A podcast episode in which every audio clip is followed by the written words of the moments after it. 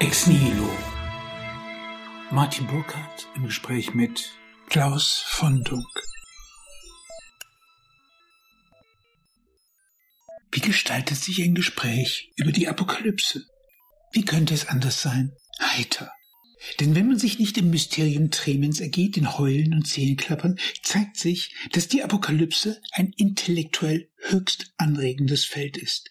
Und weil man sich hier keine göttliche Offenbarung, sondern Aufklärung über die sonderbaren Windungen der menschlichen Psyche erhofft, ist der Literaturwissenschaftler Klaus von Dunk ein idealer Gesprächspartner.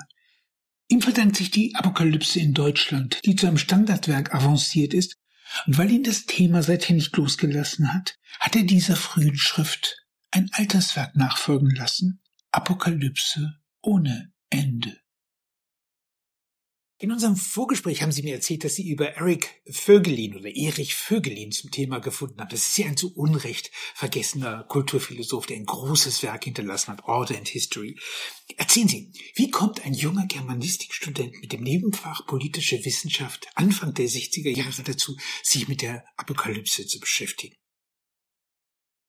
Das war eigentlich Zufall. Ich habe Anfang der 60er Jahre im Nebenfach Politikwissenschaft eben die obligaten Scheine erworben und Seminare besucht. Und das waren verschiedene. Das war ein Seminar über die Frühschriften von Marx, ein Seminar über Rousseau bei Hans Mayer und eben auch ein Seminar, das den Titel hat der Geschichtsphilosophie bei Erik Vögelin. Und ich äh, ich schrieb ein Referat, eine Seminararbeit über die Bücher zwei und sieben des Buches Daniel. Das war schon eine große Überraschung für mich, dass Geschichtsphilosophie bei Vögelin mit dem Alten Testament, dem Buch Daniel anfing. Ich dachte, es fängt vielleicht äh, mit äh, Kant oder Condorcet oder Hegel an. Also das Buch Daniel. Und damit war ich bei der Apokalypse, aber damit hatte es sich zuerst einmal. Ich habe das dann nicht weiter verfolgt. Das war eben eine Seminarleistung während meines Studiums unter anderem. Ich habe aber dann 1972, 73, fast zwei Jahre mit einem Forschungsstipendium an der Stanford University verbracht und ich beabsichtigte zu arbeiten über Sprachradikalismus und gesellschaftliche Konflikte. Und machte mir äh, zunutze, dass die dortige Hoover Institution on War, Revolution and Peace, eine, wenn man so will, frühe Friedensforschungsinstitution, der spätere äh, Präsident Herbert Hoover äh, 1919 gegründet hatte, eine große Sammlung hatte zum Ersten Weltkrieg Kriegsgedichte, Predigten, Reden von Professoren und dergleichen mehr. Und ich dachte, das ist doch ein interessantes Gebiet, das auch abgrenzbar ist. Man hat ja auch solche pragmatischen Überlegungen, wenn man ein Forschungsprojekt verfolgt. Und ich bin da dann eben eingestiegen, habe diese Quellen gelesen und da begegneten mir immer wieder apokalyptische Deutungen des Geschehens. Als apokalyptisch habe ich die erkannt in Erinnerung das Buch Daniel und auch die Offenbarung des Johannes, die ich damals im Kontext dann natürlich auch gelesen oder genauer gelesen hatte. Ja, und ab diesem Zeitpunkt ließ mich dann die Apokalypse nicht mehr los. Also ich konnte dann fast nichts mehr anpacken ohne dass ich über apokalyptische Visionen und Deutungen gestolpert wäre. Das war dann das Viertes Jägle, das waren äh, literarische Deutungen der Jugendrevolte in der Weimarer Zeit, das war Nationalsozialismus, bis ich dann zu dem Punkt gekommen war, dass ich dachte, so, also das muss jetzt eine substanzielle, möglichst umfassende Studie werden. Eine kurze Zwischenfrage. Sie haben keinen äh, familiären Background, dass Sie so edukativ mit diesem Thema irgendwie belastet, also als Gepäck belastet gewesen wären. Nein, habe ich nicht. Das nicht? Überhaupt. Okay. Nein, nein. Sie sind vollkommen unbelastet aus intellektuellem Interesse in dieses Feld hineingeraten. In der Tat, ja. Und das ist ja ohne Zweifel ein faszinierendes Thema. Also ich bin ja da nicht der Einzige, der von diesem Thema fasziniert gewesen wäre. Diese Faszination, die lässt sich also wirklich durch die Geschichte hindurch verfolgen. Auch wenn diejenigen, die dieses Faszinosum der, zur Geltung brachten, nicht notwendigerweise aus religiösen Gründen damit befasst waren, aber allein schon auch aus ästhetischen, allein schon, wenn man mal äh, einen Überblick sich verschafft, welche Illustrationen es zur Offenbarung des Johannes gibt. Also das fängt schon zu karolingischer Zeit an und dann geht das über die Dürerzeit, nicht? Das ist ja auch ein berühmter Zyklus bis ins 20. Jahrhundert. Er ist eine große Batterie der Einbildungskraft. Das muss man, insofern kann ich das gut nachfühlen. Das Thema hat sie ja lang beschäftigt. 1988 ist ihre Apokalypse in Deutschland rausgekommen, das unterdessen ja so als eine Art von Standardwerk gilt, überhaupt zu diesem Thema. Wie haben die Atomängste der Zeit dazu beigetragen? NATO-Doppelbeschluss oder ein Film wie The Day After, der eine Welt nach dem Nuklearkrieg imaginiert. Man könnte auch jemanden wie Baudrillard hinzunehmen, der von der Agonie des Realen gesprochen hat und davon, dass sich alles in Schein, eine große Simulationswolke auflöst, die in seinem Werk wie ein drohender Atompilz eigentlich über allem zu schweben scheint. Die zeithistorischen Ereignisse, die haben eine durchaus deutliche Rolle gespielt. Also sowohl die politisch-historischen, also ich äh, spreche jetzt da vom NATO-Doppelbeschluss, nicht der dann also die sehr aktive Friedensbewegung der 80er Jahre veranlasst hat, aber auch in der Literatur. Die 80er Jahre haben eine große Menge von Atomkriegsromanen hervorgebracht, der diese Furcht vor einem möglichen Atomkrieg ausgebreitet wurde, zur Darstellung gebracht wurde. Also das äh, hat mich eigentlich immer dann auch bei den fortgesetzten Beschäftigungen mit der Apokalypse, das hat ja mit meinem Buch von 1988 nicht aufgehört, ich äh, habe dann immer wieder, wurde eingeladen zu Vorträgen oder habe dann immer mal wieder einen Aufsatz veröffentlicht oder dann nochmal ein zweites Buch über die Apokalypse ohne Ende, was so, so ja doppeldeutig sein sollte, dieses ohne Ende, bis hin ja jetzt zu den jüngsten Ereignissen der Auseinandersetzung um den Klimawandel und natürlich seit dem Februar des vergangenen Jahres, dem äh, Krieg in der Ukraine. Mhm. Ein Punkt, den ich unglaublich anregend fand bei Ihrer Betrachtung, ist das Konzept der kopierten, also der beschnittenen Apokalypse. Ganz offenkundig kann man, was die Frage des Weltuntergangs anbelangt, die ganze religiöse Seite auch einfach ausblenden. Und dazu bedarf es nicht mal der Atombombe, dieser, wenn man die Worte von dem Robert J. Lifton nimmt, kühlen, antihumanen, technologischen Gottheit. Sie gehen in ihrem Buch zurück zu Ernst Toller und fragen, und das finde ich eine wunderbare Frage, wie erregend ist die Vision einer neuen Welt? Das ist eine Verschiebung, die ich extrem interessant finde.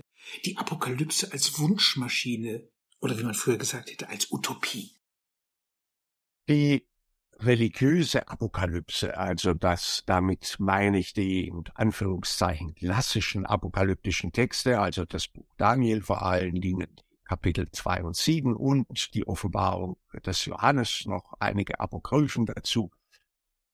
Diese religiöse Vision ist fokussiert auf Erlösung. Auf Erlösung in ein jenseitigen vollkommenen Existenz, in einem, wie es in der Offenbarung des Johannes heißt, einem neuen Jerusalem, einem neuen Himmel, einer neuen Erde.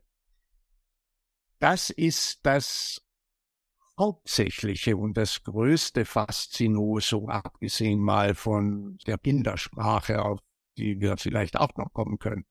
Aber inhaltlich, ähm, die Erlösung ist das Faszinosum und das steht in Korrespondenz mit zugrunde liegenden Leidenserfahrungen.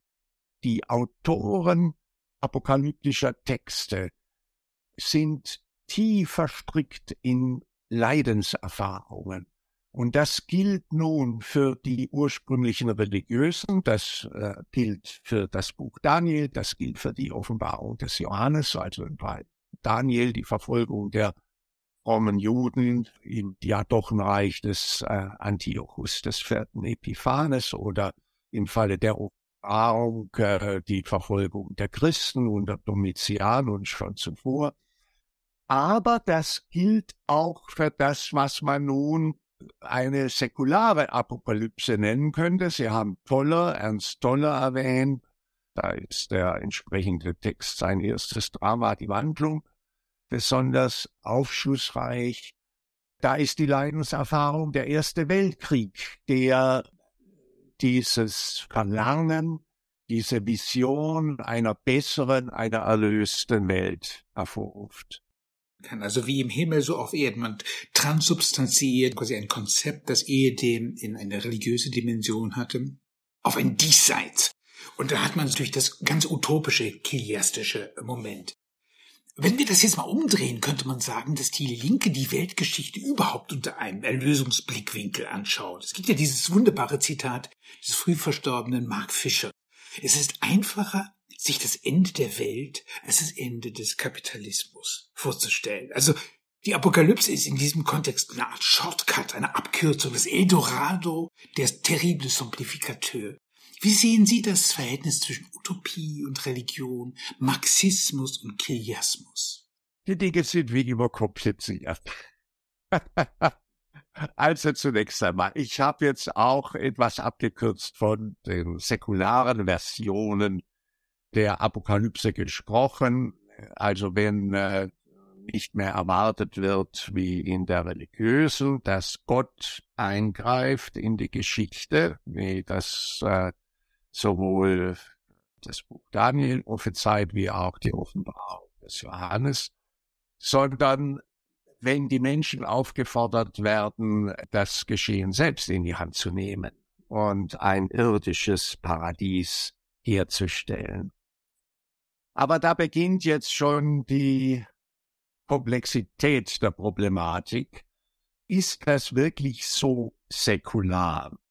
Wenn man das mal genauer liest, also zum Beispiel die Erwartungen, die Ernst Bloch in seinen ersten beiden Büchern, im Geist der Utopie und in Thomas Münzer als Theologe der Revolution betrachtet, da schreibt er über die Situation nun unmittelbar nach Ende des Ersten Weltkriegs. Äh, Münzer verwandte Tage sind wiedergekommen. Also er bezieht sich ja doch auch auf einen sowohl politischen, aber vor allen Dingen immer noch religiösen Apokalyptiker. Und er spricht äh, von Erlösung, also er gebraucht eigentlich äh, Vokabular der traditionellen religiösen apokalyptischen Vision. Also man muss, glaube ich, vorsichtig sein mit dem Begriff einer säkularen Version der Apokalypse, die völlig frei sei, ohne religiöse Konnotationen. Das scheint mir nicht unbedingt. Äh Aber deshalb habe ich diese Bemerkung gemacht, wie im Himmel, so auf Erden. Verstehen Sie also diese Fragwürdigkeit des Chiasmus? Das ist das Interessante an dieser apokalyptischen Figur ist ja auch, dass eigentlich transzendentale Vorstellungen auf die Erde herabgeholt werden. Und was Sie gesagt haben, man nimmt es in die eigenen Hände.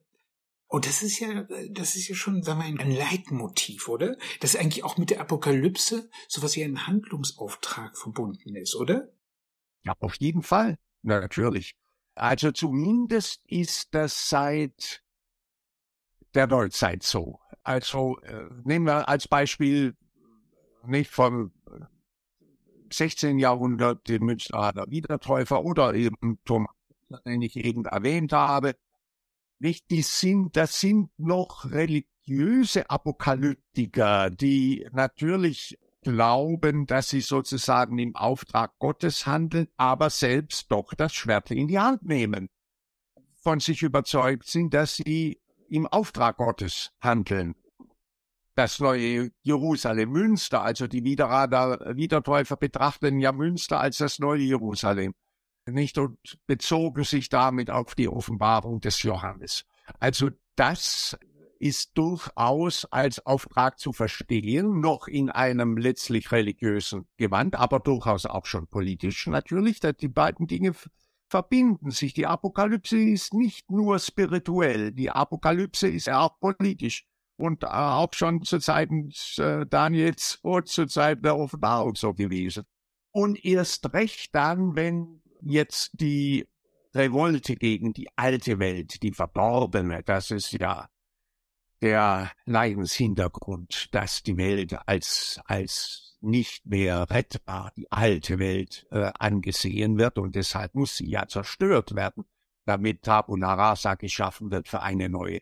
Wenn diese Revolte dann Gott einbezieht, der ursprünglich äh, so gesehen wird, dass er eingreift und das neue Jerusalem, den neuen Himmel, die neue Erde herbeiführt, wenn Gott einbezogen wird in diese Revolte, dann ist es wirklich der Auftrag der Menschen selbst, das irdische Paradies herzustellen. Wir haben ja den interessanten Fall, der König von Münster kopiert oder man könnte sagen dekapitiert seine ehemaligen Geliebten. Also das Weltgericht, das plötzlich in Münster stattfindet, hat ja jede Menge sozusagen landesgerichtliche Vorteile auch. Also diese, diese Vermischung mit niedrigsten Beweggründen, also wie werde ich diese alte Geliebte los, äh, das ist ja schon ein interessantes Phänomen, oder? in der Tat, in der Tat. Also äh, äh, Seinem Buch Buckelson äh, das also wirklich wunderbar demaskiert, nicht? Und dann, ja, indem er auch äh, dann auch den Johann von Leiden noch sozusagen hinter dem Johann von Leiden äh, Goebbels identifiziert hat, nicht? Und äh, geschrieben hat, er hätte also dann vorsichtshalber doch das verschweigen müssen, dass der auch gehinkt habe, nicht? Also der Onkelson. Und die Parallele zu Goebbels nicht allzu offensichtlich zu machen. Ja, es ist so, nicht? Ich sagte vorher kompliziert, man könnte auch sagen, es ist ein Mischkessel der unterschiedlichsten Elemente der, der, der höchsten und anspruchsvollsten spirituellen Ambitionen mit niedrigsten Instinkten, die sich da auch aus. Also zumindest in diesem Fall und in manchen anderen auch. Mhm. Man könnte sagen, die Apokalypse ist sowas wie ein weltgeschichtlicher Zombie, ein Untoter, der immer wieder aus seinem Grab hervorgestiegen kommt. Oder wie Sie schreiben, der Weltuntergang hat Konjunktur. Und ich würde wirklich sagen, äh, das ist generationsmäßig seit eigentlich seit den 80er Jahren so. Und damit aber stellt sich die Frage, was sind die Bedingungen, unter denen apokalyptisches Denken besonders floriert? Und warum ist es zu anderen Zeiten nicht so en vogue? Nun ja, das ist sicher nicht so leicht, äh, darauf eine schlüssige Antwort zu geben, aber zumindest in vielen Fällen. Man, man kann das nicht pauschalieren. In vielen Fällen ist es offensichtlich, dass äh, apokalyptische äh, Spekulationen ins Kraut schießen zu Krisenzeiten.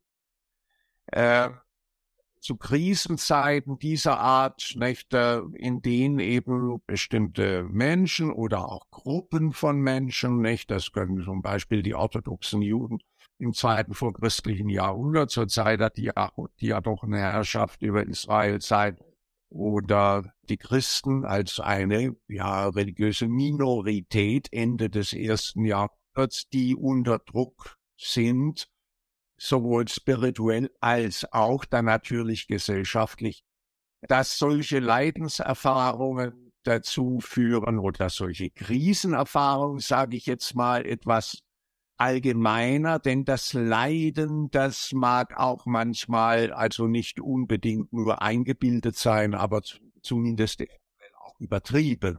Aber Krisenerscheinungen, das können äh, politische, gesellschaftliche, wirtschaftliche Krisenerscheinungen sind, aber eben auch spirituelle. Also da lässt sich schon ein Zusammenhang herstellen. Aber es ist nicht immer so. Die Apokalypse kann auch ein Schreibtischphänomen sein. Also im 15., 16. Jahrhundert haben wir eine ganze Reihe von überwiegend äh, protestantischen Theologen, die äh, apokalyptische Spekulationen äh, an ihrem Schreibtisch entwickelt haben, ohne dass da unbedingt jetzt ein unmittelbarer, auch persönlicher Leidensdruck bestanden hätte. Also ein Schreibtischphänomen kann auch die apokalyptische Spekulation sein, kiliastische Visionen, nicht?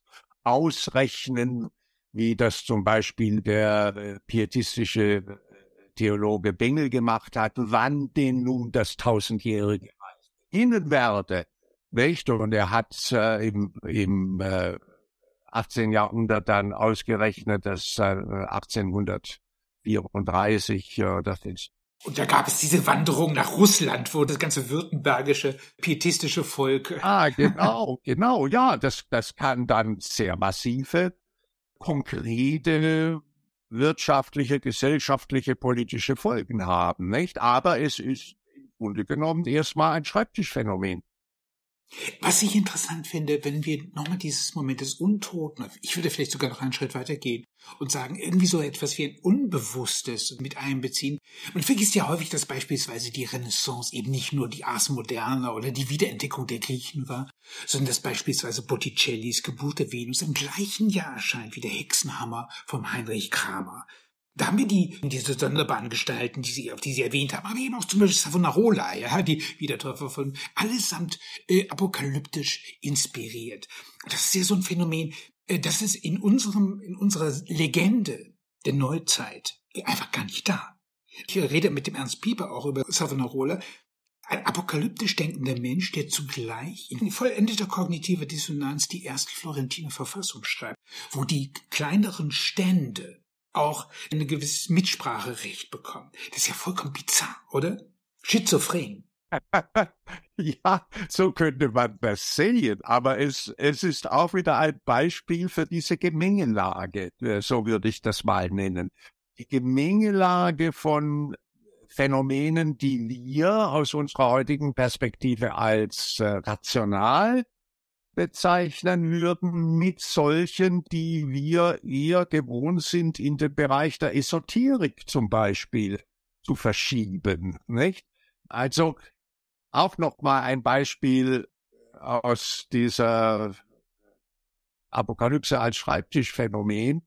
In diesem Fall jetzt ein Schüler von dem besagten Bengel, Christoph Oettinger, nicht der macht einen Entwurf für das tausendjährige Reich, nicht? Ähm, und da wird dann eine Gleichheit, rechtliche Gleichheit der Menschen und eine Gleichheit der Güter herrschen. Also äh, praktisch eine Art kommunistische Gesellschaft für das tausendjährige Reich.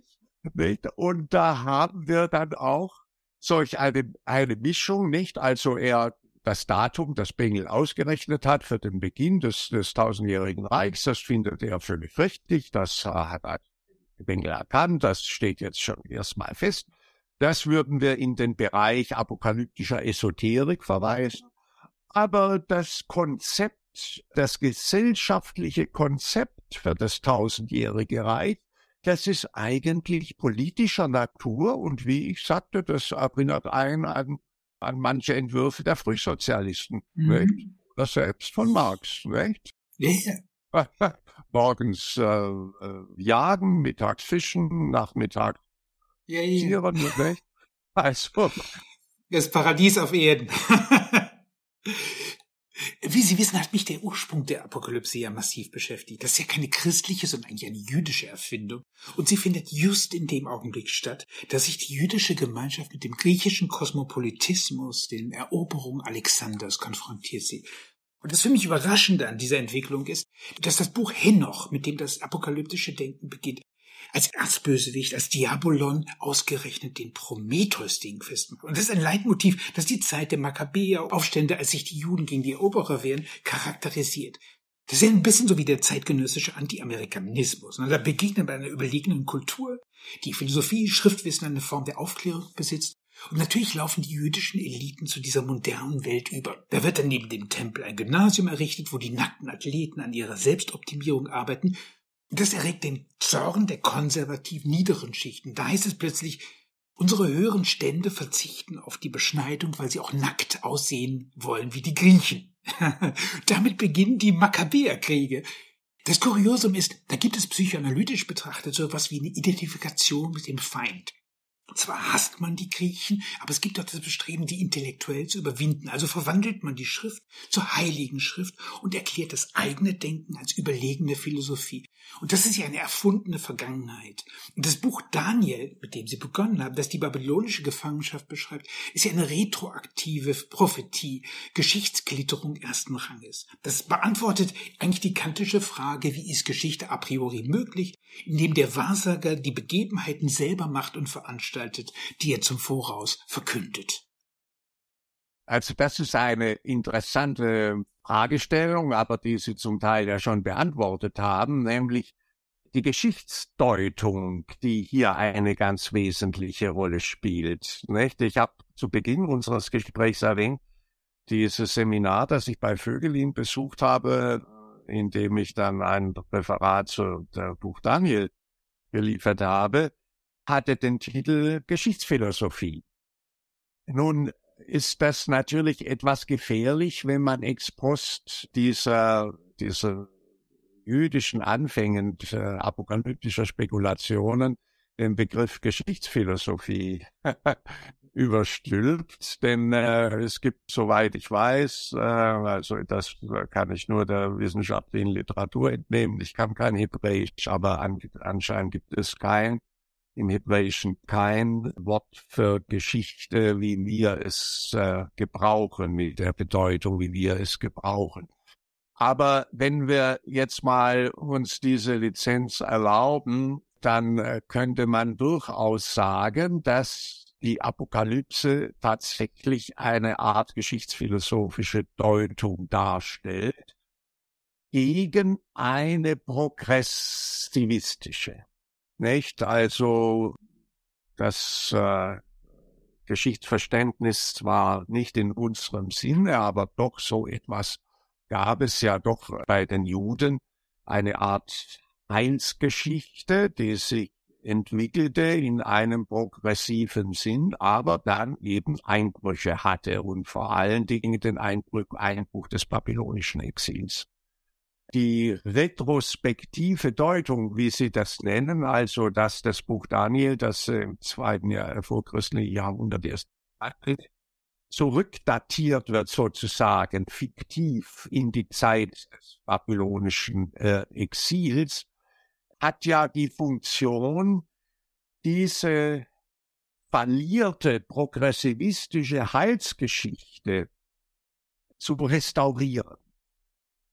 Dem Sinne, dass die bisherige Geschichte, also babylonisches Exil und die Folgen, denn die Prophezeiung, dass dann alles gut wird, hat sich auch nicht erfüllt, ist so nichtig geworden, ist so desolat, so böse, dass nur noch eine Möglichkeit bleibt, dass hier vom Punkt des tiefsten Niedergangs in einem Sprung sozusagen durch das Eingreifen Gottes ein neues Ion, wie es im Buch Daniel heißt, etabliert wird. Makkabäer sind dann sozusagen die, die Handlanger Gottes, um das ein bisschen, um das ein bisschen zu drücken. Wir waren bei den Makkabäern, und das ist ja eigentlich die erste Theokratie in diesem Sinn, wo eine Form der politischen Theologie etabliert wird. Ne? Ich fand eine der interessantesten Bemerkungen dieser Priester, der in dem zweiten Makkabäerbuch vorkommt, Eliezer, der sagt, als Argument letztlich gegen den ganzen griechischen diesseitsgewandten Kosmopolitismus, wir fahren in den Hafen des siegreichen Todes ein. Das ist ja die bizarrste Geschichte, die man sich so vorstellen kann. Eigentlich ist sozusagen Apokalypse die totale Selbstermächtigungslogik, weil man eigentlich mit einer höheren Macht im Bund steht. Die Griechen haben keine höhere Macht. Die können irgendwie vielleicht auf die Philosophie, auf Platon und dergleichen verweisen, aber sie müssen im Grunde genommen sagen, die Ideen sind entzogen. Wir können sie nur in der Anamnesis sozusagen quasi wieder, aber so der Makkabäer ist dem Hammer Gottes, so wurde ja Judas Makkabäus, der Hammer Gottes, äh, vom, im, im Verbund. Ne? Ja, also da stimme ich hinzu. Ja, das ist etwas, Schlottricher sagte, die äh, Makkabäer sind die Handlanger Gottes. Also das, äh, ja, Selbstermächtigung ist ein Begriff, den Sie verwendet haben. Den kann man eigentlich generell bei allen apokalyptischen Visionen und vor allen Dingen dann auch Bewegungen sehen, in denen man nicht quietistisch darauf wartet, Gott wird eingreifen und alles richten, sondern wo man in der ein oder anderen Weise ja Gewalt ausübt, um mitzuhelfen oder sogar das zu bewirken, was man als das Wesentliche sieht, was jetzt die Geschichte sozusagen vorgesehen hat. Wir könnten eigentlich diesen Stegelschen Satz, der Historiker ist ein rückwärts gekehrter Prophet, den könnte man umdrehen. Könnte sagen, der Apokalyptiker ist ein messianischer Geschichtsphilosoph mit einem höchst individuellen und flexiblen Verhältnis zur historischen Wahrheit. Das hat natürlich diesen riesigen Vorteil, nicht nur, dass man sich mit einer höheren Macht im Bund beißt, man kann natürlich auch die ganzen Geschichten, wie im Buch Daniel, als Vorzeichen der Gegenwart, das Jahr 160 geschrieben, alles wird gewissermaßen zum Vorzeichen für das, was gerade in Aktu passiert.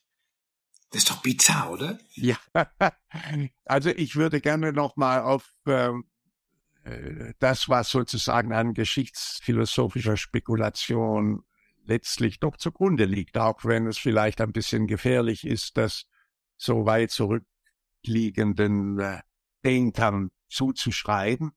Also ich sehe eigentlich zwei grundsätzliche geschichtsphilosophische äh, Figuren, die wir auch in der Neuzeit, äh, jetzt nicht nur bei Apokalyptikern, sondern eben auch bei den Progressivisten sehen. Also einmal Geschichte als ein Prozess des Anstiegs zum immer besser werden, zu einem inzeitlichen Ziel der Vollkommenheit oder aber des unendlichen Fortschritts. Die apokalyptische Figur sieht so aus, dass Geschichte nicht ein ansteigender Prozess ist, sondern ein absteigender, aber dass im Grunde genommen nur die letzte Phase dieses Abstiegs von Interesse ist. Bei vielen Apokalyptikern stellt man eigentlich ein Desinteresse an der Geschichte fest. Ja, ah, das Wichtige ist, dass es in der letzten Zeit so weit abgestiegen ist bis zu einem absoluten Tiefpunkt, der nicht mehr unterschritten werden kann. Und von diesem Tiefpunkt kommt sozusagen der Sprung in die Vollkommenheit. Das ist eine ganz andere Figur, aber das sind zwei, wie ich denke, sehr, sehr grundlegende geschichtsphilosophische Figuren, die wir entweder beim bei heilsgeschichtlichen Spekulationen oder progressivistischen des 18., 19. Jahrhunderts sehen oder eben auch bei apokalyptischen Spekulationen. Ist ja eigentlich die Vorform der Disruption, würde, würde man heute wahrscheinlich sagen, ja. Also dieser Sprung gleich, die himmlische Eingebung, ja. Und das finde ich in, in gewisser Hinsicht eben auch in ihrer Schrift wieder. Und jetzt springen wir wirklich gleich in diese Neuzeit mal hinein. Das, da gibt's beispielsweise dieses Kapitel bei Ihnen, die Geburt des Nationalismus aus dem Geiste der Apokalypse. Und das beginnt mit dem Satz, am Anfang war Napoleon, also der Erzfeind. Die kollektive Selbstermächtigung bedarf also eines Feindes, gegen den man sich zur Wehr setzt, also ein fichtisches Nicht-Ich. Ja, ja. Also das ist, denke ich, schon berechtigt zu sagen, dass eine apokalyptische Spekulation, apokalyptische Deutungen des Weltgeschehens, sage ich jetzt mal etwas allgemeiner, am Anfang des neuzeitlichen politischen Nationalismus, des Nationalismus als politischer Doktrin in Deutschland steht. Der Antichrist. Ja, ja. Also das ist, denke ich, schon berechtigt zu sagen, dass eine apokalyptische Spekulation, apokalyptische Deutungen des Weltgeschehens, sage ich jetzt mal etwas allgemeiner, am Anfang des neuzeitlichen politischen Nationalismus, des Nationalismus als politischer Doktrin in Deutschland steht. Das finde ich ja in, Im, im, Im Ersten Weltkrieg hat man, hat man eine Renaissance dieser. Da, da ist Ernst Morris Arndt wieder ausgegraben. Fichte übrigens auch ein Redner der deutschen Nation. Ist nie mehr so populär gewesen nachher, nicht? Wie, wie im Ersten Weltkrieg wurde. Ich weiß nicht, in wie viel Auflagen, Schützengrabenauflagen und sonst was nachgedruckt. Ja. Ihr Apokalypsebuch trägt ja eben auch eine Ortung in sich. Das finde ich interessant. In Deutschland. Also ganz offenbar ist die politische deutsche Romantik extrem empfänglich für die Apokalypse. Sie haben es äh, erwähnt, Ernst Moritz Arndt, Jungstilling, Oettinger und so. Das sind historische Beispiele. Aber wenn wir noch in die Zeit der 80er, also als Sie das Buch geschrieben haben, zurückgehen, haben wir die Entstehung der grünen Bewegung, die von Anbeginn, Sie Waldsterben, eine gewisse Apokalypse-Neigung an den Tag gelegt hat. Wenn Sie Ihr Nachdenken über die Apokalypse mit dem Zeitgeist verknüpfen, was sind die Bezüge, die Sie da sehen? Ja. Da bewegt man sich auf dünnem Eis. Nicht? Also, auf diesem dünnen Eis habe ich mich natürlich schon bewegt, als ich den Titel für mein Buch Die Apokalypse lang gewählt habe und unterstellt habe, dass die Deutschen eine besondere Nähe zu äh, apokalyptischen Visionen, Spekulationen haben. Unterstütze ich vollkommen. Ja, ja, ja, aber man muss vielleicht doch zumindest in Parenthese ergänzen, wir sind nicht die Einzigen, nicht? Also, die Amerikaner kommen gleich nach, das würde ich mal sagen, nicht? Also, wenn man mal sieht, was Woodrow Wilson im Ersten Weltkrieg von sich gegeben hat, to make the world safe for democracy, nicht? Also, Erlösung dadurch, nicht, dass, äh, ja, die bösen militaristischen Deutschen dann besiegt werden, eine Verfassung für die ganze Welt zu schreiben, nicht? Also das sind ja wirklich wunderbare weltimmanente Erlösungsmissionen, nicht? Also apokalyptischer Provenienz. Also wir sind nicht die Einzige, nein, aber vielleicht doch ein bisschen verstärkt. Das äh, apokalyptisches, ja, und sei es nur im Vokabular. Ich sprach äh, vorher auch davon, wie faszinierend die apokalyptische Bildlichkeit ist. Und dazu gehören also nicht nur die Ikone, nicht nur Bilder, sondern dazu gehört auch die Sprache, Sprachbilder. Und darauf greift man immer wieder offensichtlich gerne zurück, auch wenn vielleicht diejenigen, die das machen, ihnen gar nicht bewusst ist, dass sie sich da in einer apokalyptischen Tradition bewegen. Also aktuellstes Beispiel die letzte Generation. Die letzte Generation, dieses Epitheton letzte, hat ein eindeutig apokalyptisches Aroma, nicht? Ernst Moritz Arms hat die Deutschen gegen Napoleon, weil wir den erwähnt haben, aufgerufen zum letzten Kampf. Nicht das Letzte, das transportiert so den Eindruck der absoluten Dringlichkeit, denn nach dem Letzten kommt nichts mehr. Und deshalb muss gehandelt werden, nicht? Das ist implizit in diesem Epitheton Letzte das zieht sich weiter, nicht? Natürlich, Engels äh, hat zum, zum letzten Gefecht aufgerufen. Die internationale Völkerhörer die Signale auf zum letzten Gefecht an äh, andere politische, also das ist nicht beschränkt auf jetzt nationalistische oder linksorientierte politische Bewegungen. Das findet sich in, in jedem politischen Lager die Berufung auf das Letzte, was auch wieder ein zusätzlicher kleiner Beleg dafür ist, dass die Deutschen gerne zu solchen Begriffen auch greifen, die apokalyptisch konnotiert sind. Ich hatte die interessante Erfahrung, Ich habe diesen Apokalypse-Essay, der ist in Lettre veröffentlicht worden. Danach bekam ich eine Einladung nach Leipzig-Konnewitz, wo die ganzen Linksradikalen sind. Natürlich habe ich das angedauert, weil ich wissen wollte, weil aus, einfach aus Interesse. Und einer der interessanten Punkte, und das bestätigt eigentlich Ihren Blick absolut, einer der interessanten Punkte, was das Faszinosum dieser jungen Leute für dieses Thema war, war eigentlich diese Batterie der Einbildungskraft, dass die Apokalypse Bilder produziert und eben auch das Gefühl, dass derjenige sich was wünschen kann. Es ist im Grunde genommen sowas, als ob man in ein Figurenkabinett einsteigt, wo die Wunschfiguren gesagt, getan, gleich in die Wirklichkeit hineintreten. Also wir kommen hier nochmal von einer anderen Seite, auch wieder auf dünnes Eis oder zumindest auf eine, eine ähm, ja, nicht unproblematische Situation, die ich mal überschreiben möchte mit diesem ambivalenten Begriff der Lust am Untergang. Das gehört nämlich auch zur Apokalypse. Wenn, äh, es fängt an mit der Offenbarung des Johannes, in der ja wirklich mit einer unglaublichen Imagination die Bilder der Zerstörung, der Vernichtung, der, der, der, der Qual auch, der die Menschen ausgesetzt sind, vor allen Dingen die Bösen, ausgemalt wird.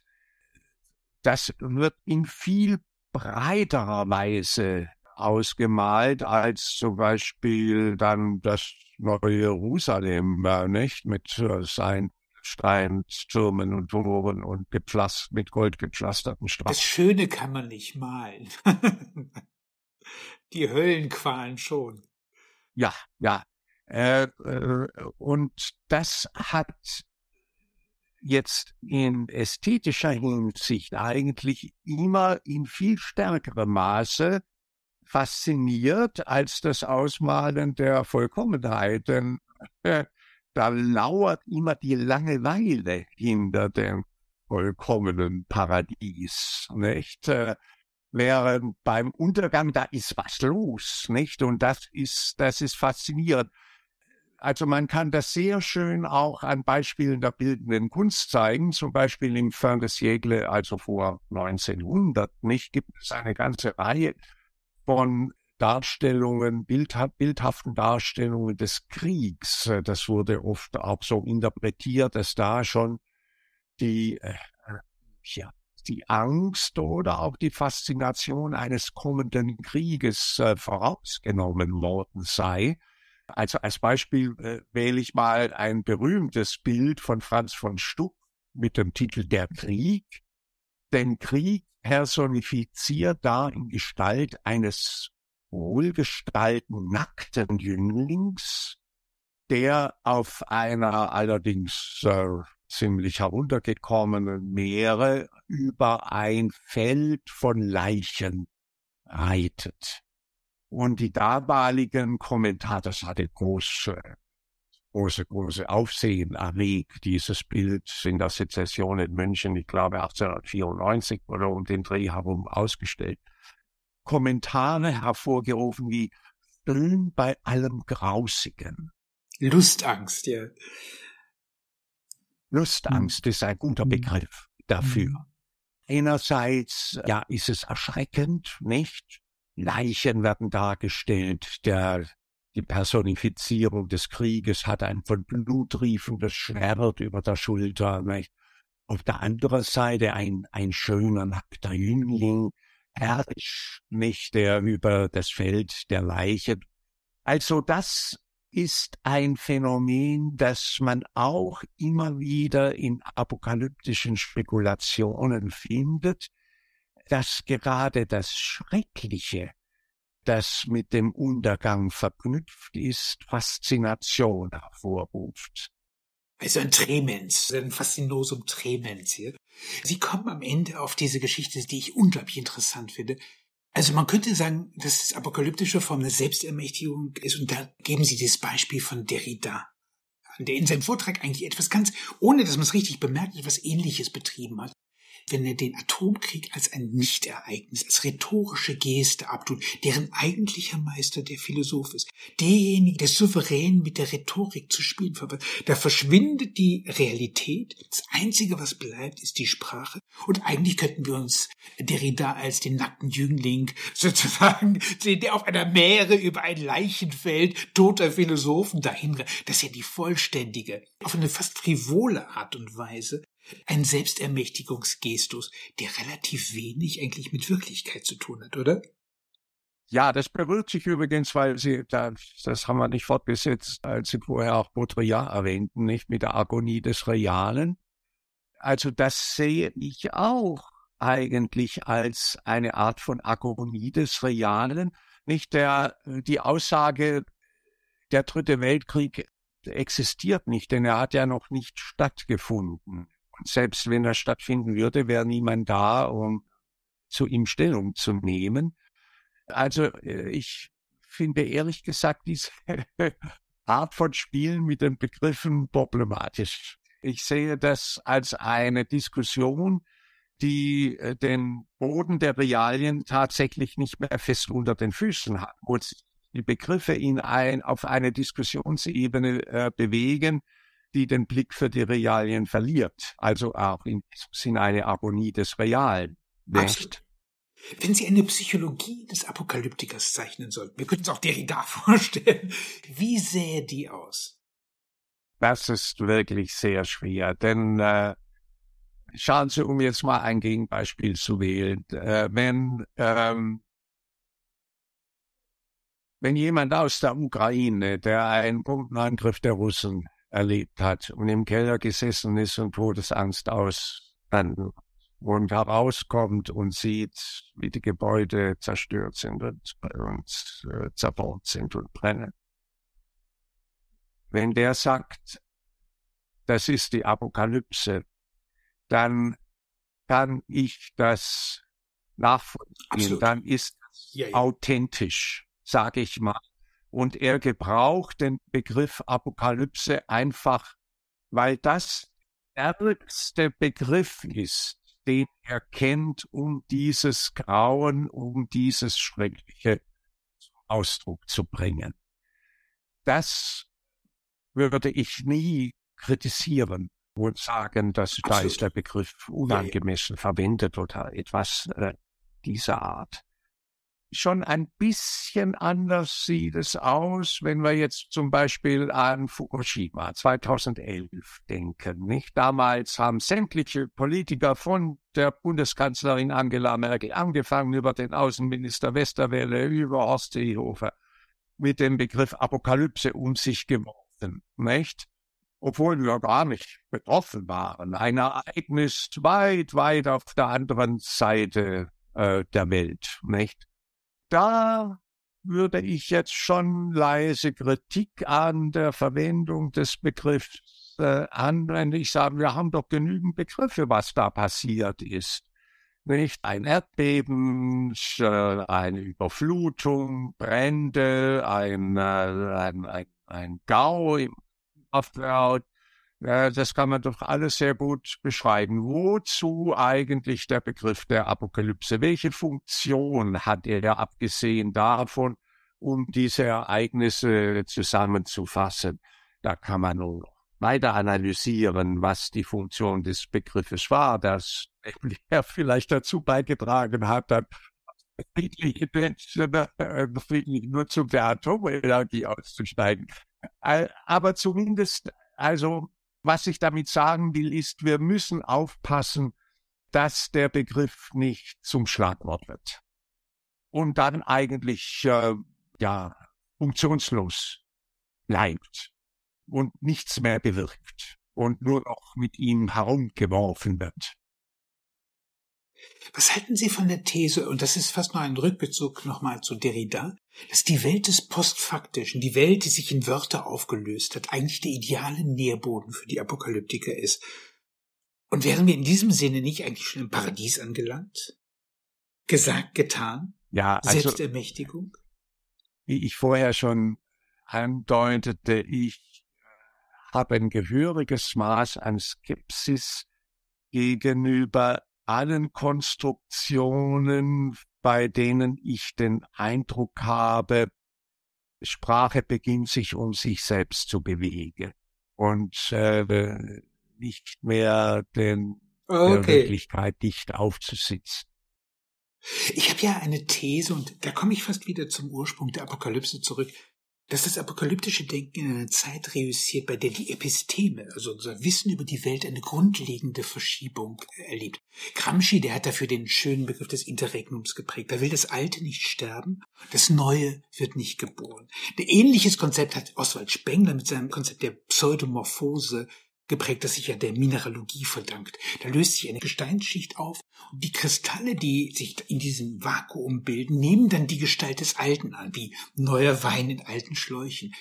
Und ich bin zutiefst davon überzeugt, dass die Jünger der Klimaapokalypse sich deswegen in diese Wunschmaschine hineinflüchten, weil sie eigentlich mit der epistemischen Verschiebung der Gegenwart, der digitalen Kränkung nicht klarkommen.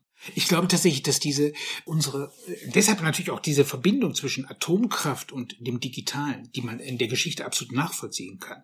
Da sieht man eine große historische Kränkung, dass man plötzlich mit lauter fremden Sachen sich überbringt und es ist doch viel einfacher, sich sozusagen an die großen Ideen der Vergangenheit anzuschließen. Hm, ja, durchaus, aber ich meine, das haben Intellektuelle immer gemacht, sich auch an große Ideen der Vergangenheit anzuschließen. Aber es gibt dann schon eine Umbruchssituation, die eine Herausforderung darstellt, äh, mit der es nicht immer leicht ist, umzugehen. Mir fällt da jetzt Bruno Latour ein mit seinem jüngsten, also noch kurz vor seinem Tod ist das ja erschienen, sein ökologisches Manifest mit einem anderen Soziologen zusammen, dessen Name mir jetzt im Moment nicht einfällt, in dem er ja einen, auch eine grundsätzliche Kritik der Fortschrittsidee äh, tatsächlich apokalyptisches Denken wieder auferstehen lässt. Kennen Sie die Gifford Lectures von ihm? Kennen Sie die Gifford Lectures von ihm? In den Gifford ja, Lectures. Ja, das könnte sein, dass die, die, dieses ökologische Manifest daraus hervorgegangen genau. ist. Genau. Der Punkt, der so interessant ist daran bei den Gifford Lectures, ist, er macht etwas Wahnwitziges. Er bezieht sich auf Karl Schmidt. Man glaubt es nicht. Es gibt Gaia, und wir sind jetzt genau bei dem Punkt, den ich eben gerade angesprochen habe. Es gibt Gaia, die Erdmutter, und es gibt die Weltvergessenen. Man könnte sagen, die Globalisten, die Digitalen, die, also die in den Symbolen da rumgurken. Während Bruno Latour für sich irgendwie klar macht, wir müssen eigentlich Freund und Feind wieder scheiden können. Feinde sind diejenigen, die Feinde der Erde und Gaia wird sozusagen, man sitzt fassungslos davor und sieht plötzlich Karl Schmidtsche Selbstermächtigung. Souverän ist wer über den Ausnahmezustand bestimmt. Ähm, das sieht man bei Bruno Latour und das ist ein ökologischer Ausnahmezustand. Aber schauen Sie, solche, solche problematischen Berührungen, nicht? Das, das schildern Sie ja eigentlich. Problematische Berührungen, die hat es auch schon immer gegeben. Denken Sie mal daran, also wenn Sie äh, den Aufsatz von Klages 1913 Mensch und Erde lesen, da, da sind Sie platt. Da stehen Sätze drin, die uns unsere von irgendeinem Grünen der Gegenwart geschrieben sein könnten. Nicht auf der ganzen Erde reihen sich dieselben grauen Mietskasernen aneinander, Wälder von Schloden ersetzen natürlichen Wald, also eine, ja, noch bevor, ja, und die, die, die Tiergattungen werden ausgerottet, nicht? Also wir reden über das Artensterben äh, zurzeit. Klages hat es vor über 100 Jahren schon angeprangert, äh, das Abendsterben. Und, und Klages gilt ja als ein konservativer, nicht? Also das meinte ich mit den problematischen Berührungen, dass bestimmte Sachverhalte in anderen Konstellationen einen neuen Akzent bekommen. Also in, in diesem ökologischen Manifest, wenn ich das richtig in Erinnerung habe, plädiert ja Latour äh, dafür, eine neue ökologische Klasse zu gründen, die sozusagen in den Klassenkampf eintritt, als ein, ein, ja, wenn man so will, völlig überholtes Modell der Geschichte als eine Abfolge von Klassenkämpfen fortsetzt, indem einfach eine neue Klasse nun definiert wird, die aber den Klassenkampf wieder aufnimmt, nur mit anderen Vorzeichen. Also auch ein Beispiel dafür, dass ja bestimmte Dinge aufgegriffen werden, in einer neuen Situation mit neuen Akzenten versehen wird, aber unter Umständen ist es, also Pseudomorphose, alter Wein, nur in neuen Schlagen. Man könnte sagen, Daniels großes Tier, das Monster, ist ein Fossil. oder man könnte auch sagen, das böse System oder sonst was. Aber im Grunde genommen ist das große Tier wieder auferstanden und zeigt sich als systemische Verblendung in den Blicken sozusagen derjenigen, die das inkriminieren, äh, wo, eigentlich so die, der Weltuntergang systemisch vorangetrieben wird. Da kommt man wieder zu dieser Selbstermächtigungsnummer über die Apokalypse. Wenn ich den Ausnahmezustand ausrufe, dann bin ich souverän. Das ist sozusagen die Verkehrung der Geschichte. Also über den Ausnahmezustand, über die Apokalypse Souveränität zu erringen. Ja, ja. Das ist ein gutes Schlusswort schon.